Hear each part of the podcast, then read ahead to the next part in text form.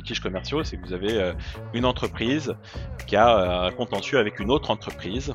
Et souvent, c'est euh, l'entreprise de taille importante qui va pas respecter le contrat et qui va mettre en difficulté la petite entreprise. Et donc, cette petite entreprise-là, un certain nombre de, frais, surtout des frais d'avocat, à prendre en charge et leurs avocats vont se dire bon bah j'ai une manière de financer ce cas-là, c'est d'aller voir des fonds de litigation et donc c'est comme ça qu'on est approché la plupart du temps.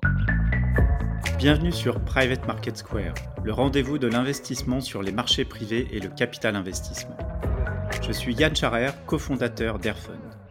Que vous soyez débutant ou expert, gérant de fonds, conseiller en investissement ou investisseur, Découvrez les coulisses de l'investissement sur les marchés privés, les stratégies des meilleurs gérants, leurs spécialités, leurs axes de différenciation. Découvrez comment le capital investissement, l'immobilier ou l'infrastructure permettent de dynamiser vos portefeuilles d'investissement en y apportant de la diversification et de la performance. Alors, si vous pensez que ce podcast est fait pour vous, abonnez-vous. Bon épisode à tous.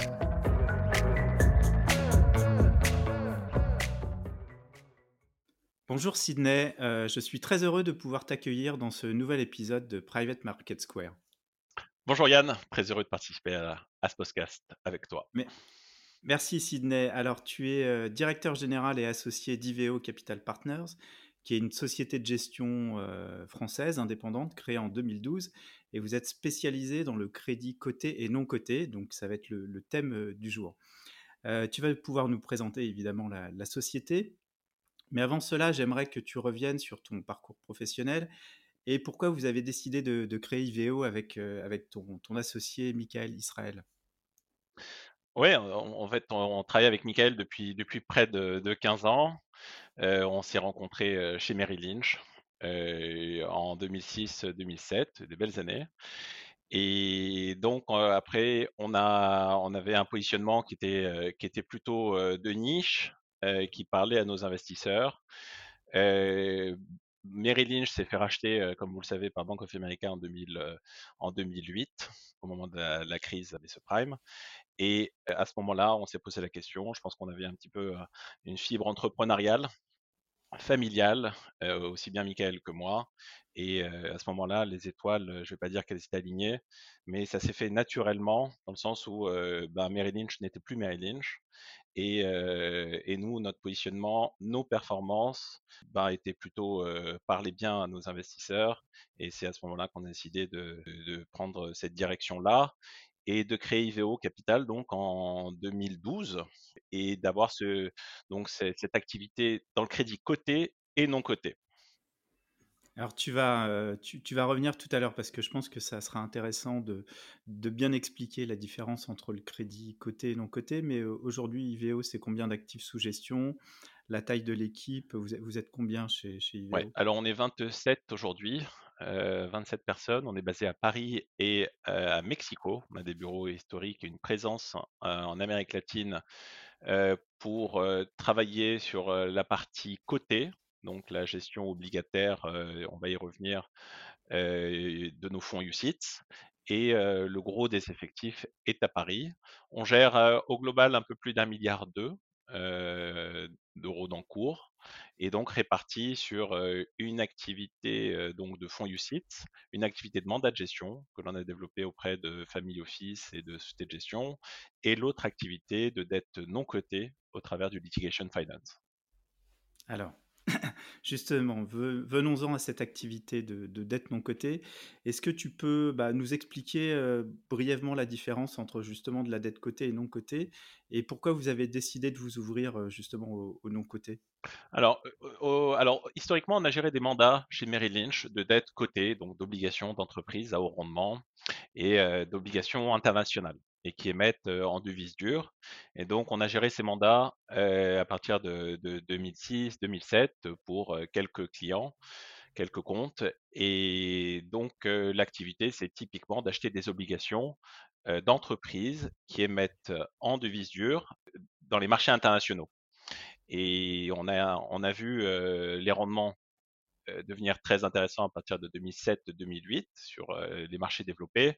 En 2011, plutôt, on était, on était flexible géographiquement, donc on a orienté la gestion obligataire en Europe au moment de la crise des dettes souveraines pour aller acheter des obligations d'entreprise qui émettaient dans les pays où il y avait du stress à l'époque, la Grèce, l'Espagne, le Portugal, euh, pour aller chercher des primes de rendement et pour aller chercher des obligations et surtout des entreprises qui émettaient des niveaux de rendement euh, importants au regard de la qualité de leur qualité de crédit.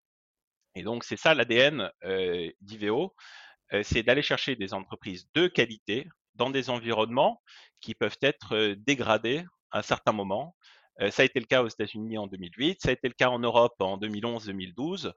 Euh, et c'est le cas euh, de manière récurrente dans, dans, un certain nombre de pays et on va dire plutôt structurellement dans les pays émergents. Et dans les pays émergents, ben, on voit que le, secteur privé, donc les entreprises, payent des niveaux de rendement euh, attractifs au regard de leur qualité de crédit, parce que justement, elles sont dans des pays qui sont mal notés ou moins bien notés, et donc ces entreprises sont impactées par la notation de leur pays. Et donc, bah, forcément, ces entreprises sont moins bien notées et payent des niveaux de rendement importants. Et donc, c'est ce qui a, euh, ce qui a au, début motivé, motivé la création et le développement de l'activité vers des fonds UCITS. Donc, premier fonds, on lance un véhicule IVO Fixed Income en 2015. Donc, il reprend cette stratégie-là qu'on avait développée dans les mandats euh, les dix dernières années. Et, euh, donc ce fonds-là ben, euh, trouve un certain succès auprès d'investisseurs. Au départ, oui, famille, société de gestion, CGP, puis institutionnel aujourd'hui, beaucoup plus institutionnel aujourd'hui. Voilà, et là, cette stratégie-là, on l'a déclinée en 2019 au travers de trois nouveaux véhicules pour que les investisseurs ils puissent mettre leur curseur en termes de risque à différents endroits euh, sur ces fonds-là, sur cette gamme de fonds, euh, avec des différences au travers de la duration, euh, de la concentration, de la notation des, fonds.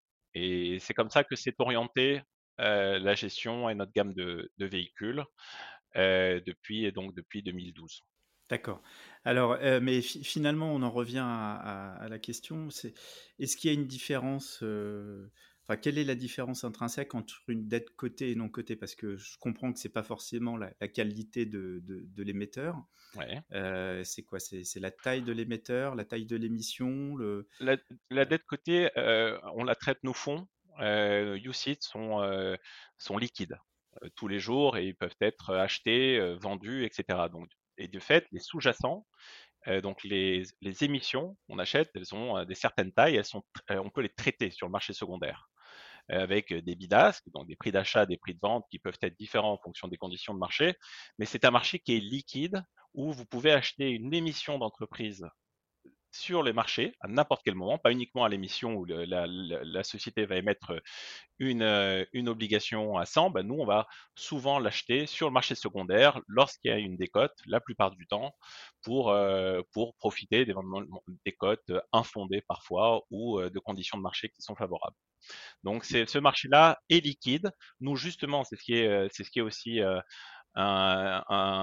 plutôt attractif sur notre marché, c'est qu'on a une profondeur et notre marché, donc le marché émergent euh, des, entreprises émergentes, est, cinq fois plus importante que le marché des entreprises high yield dans les pays européens est deux fois plus importante que le marché du high yield américain.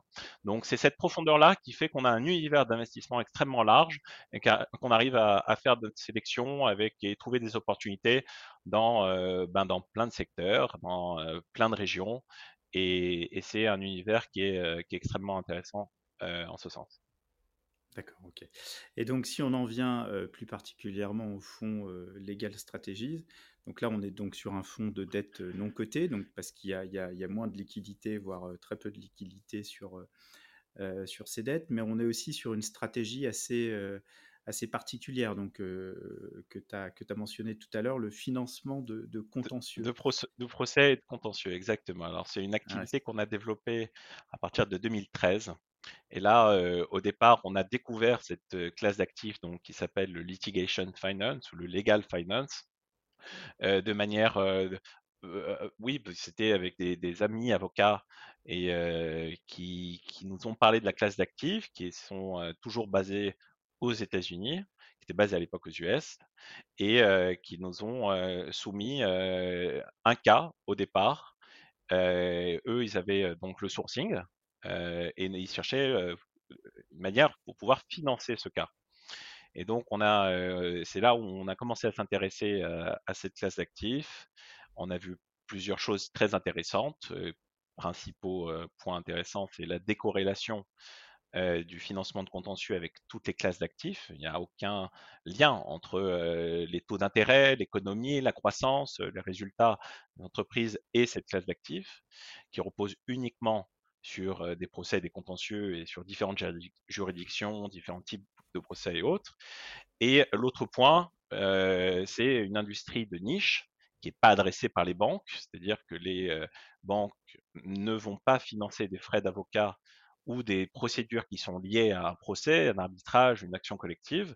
Et du coup, on voyait en 2012-2013 déjà des fonds qui commençaient à lever de l'argent. Ces fonds-là étaient la plupart du temps gérés par des avocats, parce que ce sont eux qui ont la mmh capacité à analyser si un procès, un cas peut être intéressant à financer, euh, avec un upside et une, plus-value potentielle à terme.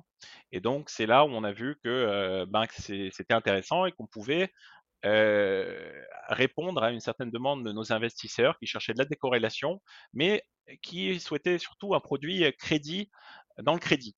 et, là, on est arrivé avec une solution euh, en, discutant avec un assureur qui nous apportait donc une, garantie, une assurance sur le capital.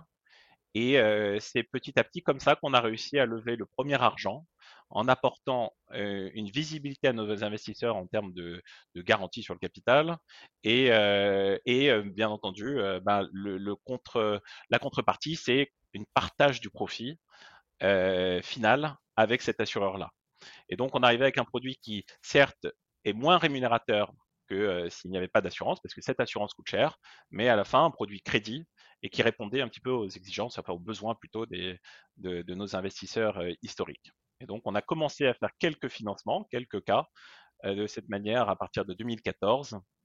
Et aujourd'hui, donc, après presque 9 ans, on a, on a investi près de 120 millions d'euros sur cette classe d'actifs. On a financé près de 50 cas et on a eu depuis donc en 2018 un agrément de l'AMF et on a lancé, là c'est notre troisième véhicule régulé. Avant ça, on avait fait lancer des émissions obligataires. et donc on a pris une dynamique plutôt intéressante et voilà avec ce nouveau fonds qui s'appelle IVEO Legal Strategy, ce qui a été lancé en août et on est en pleine phase de levée. On, a levé 50 millions d'euros à ce stade.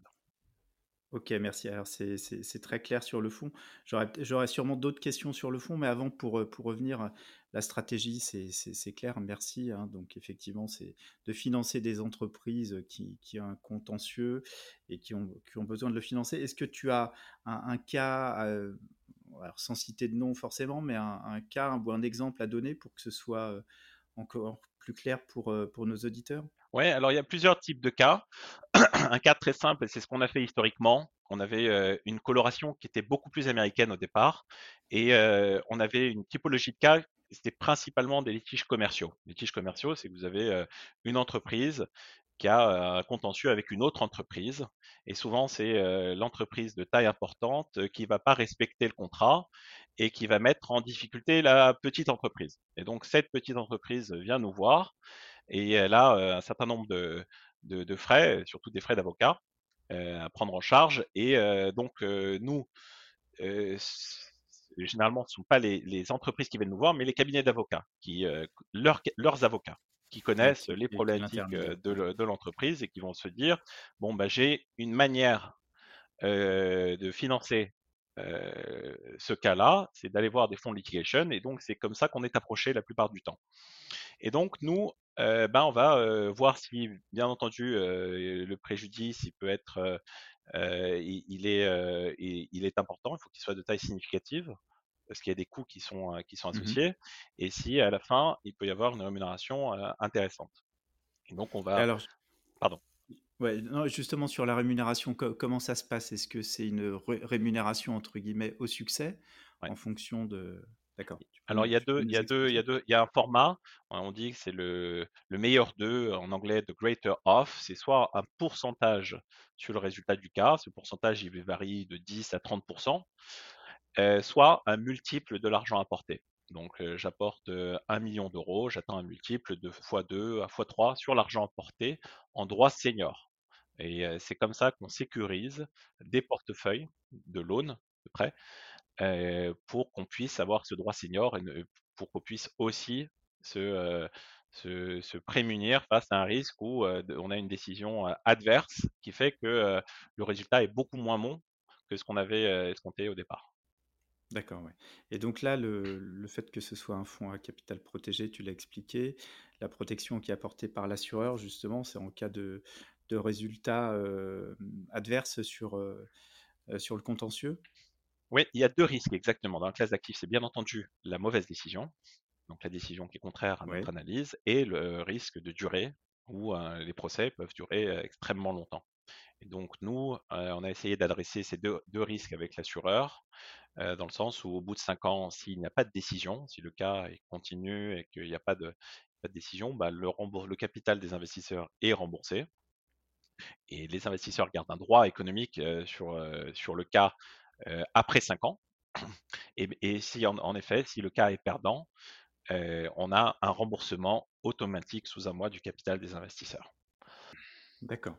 Donc c'est enfin, c'est finalement, c'est hyper intéressant parce qu'on on a commencé en parlant de de dette privée et de de dette non cotée, donc on s'attend plutôt à ce qu'il y ait un risque, d'une part, un risque de taux. Ce que tu nous as dit, c'est que finalement, c'était des stratégies complètement immunes au risque de taux.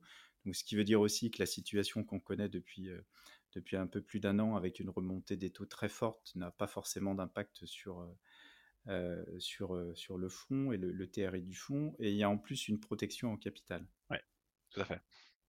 Exactement, pas de sensibilité au taux, une sensibilité, alors on a une sensibilité exceptionnelle à la conjoncture, avec le covid, où on a vu des tribunaux, fermés, donc ça a rallongé un petit peu la, heu, la durée des cas et des décisions, mais c'était assez exceptionnel et mais sinon, oui, en effet, on adresse on adresse ces risques. L'assurance, je répète, hein, coûte plutôt cher, mais c'est un produit qui, qui coche la case en termes de de de rendement, parce qu'on voit on voit du jus, on voit des cas, on voit on voit pas mal de choses passer. Et maintenant, comme sur tous les sujets de dette privée, bah, voilà, c'est le sourcing et la qualité du sourcing qui va faire la différence en termes de performance. Pour qu'on approche, bah, l'objectif qu'on a, c'est d'avoir une heu, 12% de performance nette pour les investisseurs en euros. Et voilà, c'est l'idée qu'on a, avec une industrie qui est comparable au venture capital, dans le sens où euh, bah, on a euh, des cas avec des rendements asymétriques, on a des taux de perte, un taux de perte, un niveau de perte qui peut être important, qui peut être de 40 à 60% sur la sélection des cas, Mmh mais en revanche, vous pouvez avoir euh, des cas licornes, comme on appelle ça, avec des multiples très importants. Ouais, OK, beh, merci. Donc, tu l'as mentionné, hein, un TRI, espéré de de 12% ce qui est quand même, extrême enfin, qui est qui est très élevé pour, pour cette classe d'actifs, heu, notamment avec le la pro la protection du capital. Ouais, Donc hem, sur le dernier fonds aujourd'hui là, qui est un un fonds professionnel, hein, sous forme de de SLP, donc société libre de de partenariat, fait. heu, quel type d'investisseurs sont sont éligibles à à ce fonds? Alors, les investisseurs professionnels ou qui qualifient comme professionnels. Il faut, heu, il faut pouvoir qualifier au sens de l'AMF et l'investissement minimum est de 100 000 euros. OK, donc minimum d'investissement 100 000 euros comme, heu heu, la plupart des fonds, heu, des fonds professionnels qu'on peut voir sur, le Ouais. marché. Tu l'as mentionné tout à l'heure, la la la taille, heu, la taille du fonds, à ce À ce jour? stade, on est à donc on a on a fait un closing là, on est en plein milieu de la période de souscription. On est à 50, heu, millions là d'engagement des investisseurs. On a commencé à appeler, près de 30% de ce montant-là, pour investir donc sur des cas. Donc il y a déjà des investissements qui ont été Mmh réalisés et l'objectif de levée est de 150 millions sur ce fonds. D'accord, OK. Donc premier closing, 50 millions, déjà des appels de fonds effectivement. Donc on, Ouais, on rappelle que vous appelez uniquement quand vous avez besoin finalement de, de financer des contentieux. tout à fait, exactement. Donc euh, Ouais, exactement, on fait des appels de fonds, Ouais. ça va être, donc la la période d'investissement, elle est de 3 ans. Donc on a appelle des fonds, donc un investisseur qui investit 100, ben, on va déployer a priori, ça va être 30, heu, 30 la première année, heu, 40% la deuxième année et 30% la troisième année. C'est un petit peu ce qu'on a en tête. Mhm. Ok.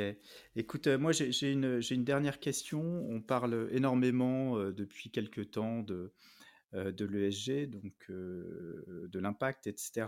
Est-ce que euh, finalement cette stratégie de, financement des contentieux, est-ce que c'est déjà, est-ce que c'est quelque chose qui est reconnu, je dirais, au niveau international euh, en termes d'ESG? Ah, alors oui, absolument, il y a un article, là, au niveau de l'ONU qui, ancre, je vais dire le litigation comme un un une classe d'actifs qui donne accès à la justice, à différentes contreparties. Et là, là-dessus, ça a été, sta statué heu, au niveau d'un article, heu, au niveau de l'ONU et donc c'est quelque chose qui donne de du crédit de et à à cette cette classe d'actifs qu'on a vu en fort développement aux US.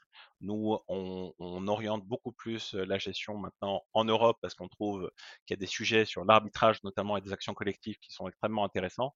D'ailleurs, on voit beaucoup d'acteurs américains commencer à s'intéresser au marché européen. Et donc, heu, bah, on a, heu, je vais pas dire cette petite longueur d'avance et ce réseau aussi en en France, en Europe, au sein des cabinets d'avocats qui nous sourcent les cas pour, heu, pour pouvoir déployer dans des bonnes conditions sur des cas de qualité. Eh ben, écoute, merci beaucoup, Sydney. C'était super intéressant. Moi, à titre personnel, j'ai appris euh, plein de choses. Pourtant, euh, je pensais connaître, euh, connaître votre fonds, connaître, connaître Iveo, mais j'ai appris plein de choses. Donc, c'était Bon, bah, vraiment, super.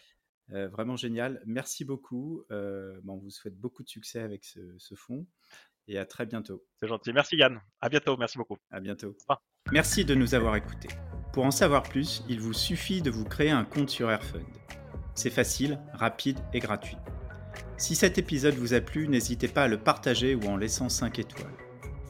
L'accès à Airfund est réservé aux gérants de fonds, gérants de patrimoine et conseillers en investissement. Si vous êtes un investisseur particulier, n'hésitez pas à proposer à votre conseiller en investissement de s'inscrire sur Airfund et ainsi de vous proposer les meilleurs fonds du marché. A très bientôt pour un nouvel épisode de Private Market Square. Nous vous rappelons que l'investissement dans des fonds alternatifs comporte des risques, notamment de perte en capital et de liquidité. Les fonds investis peuvent être bloqués pendant une période de 10 ans. L'investissement dans les fonds peut être réservé aux investisseurs professionnels ou avertis. Merci de vérifier votre éligibilité. Les performances passées ne préjugent pas des performances futures et aucune garantie n'est donnée que les objectifs soient atteints. Enfin, toutes les informations présentées sont des opinions et interprétations propres à Airfund. Il ne s'agit en aucun cas d'une recommandation ou de conseil en investissement.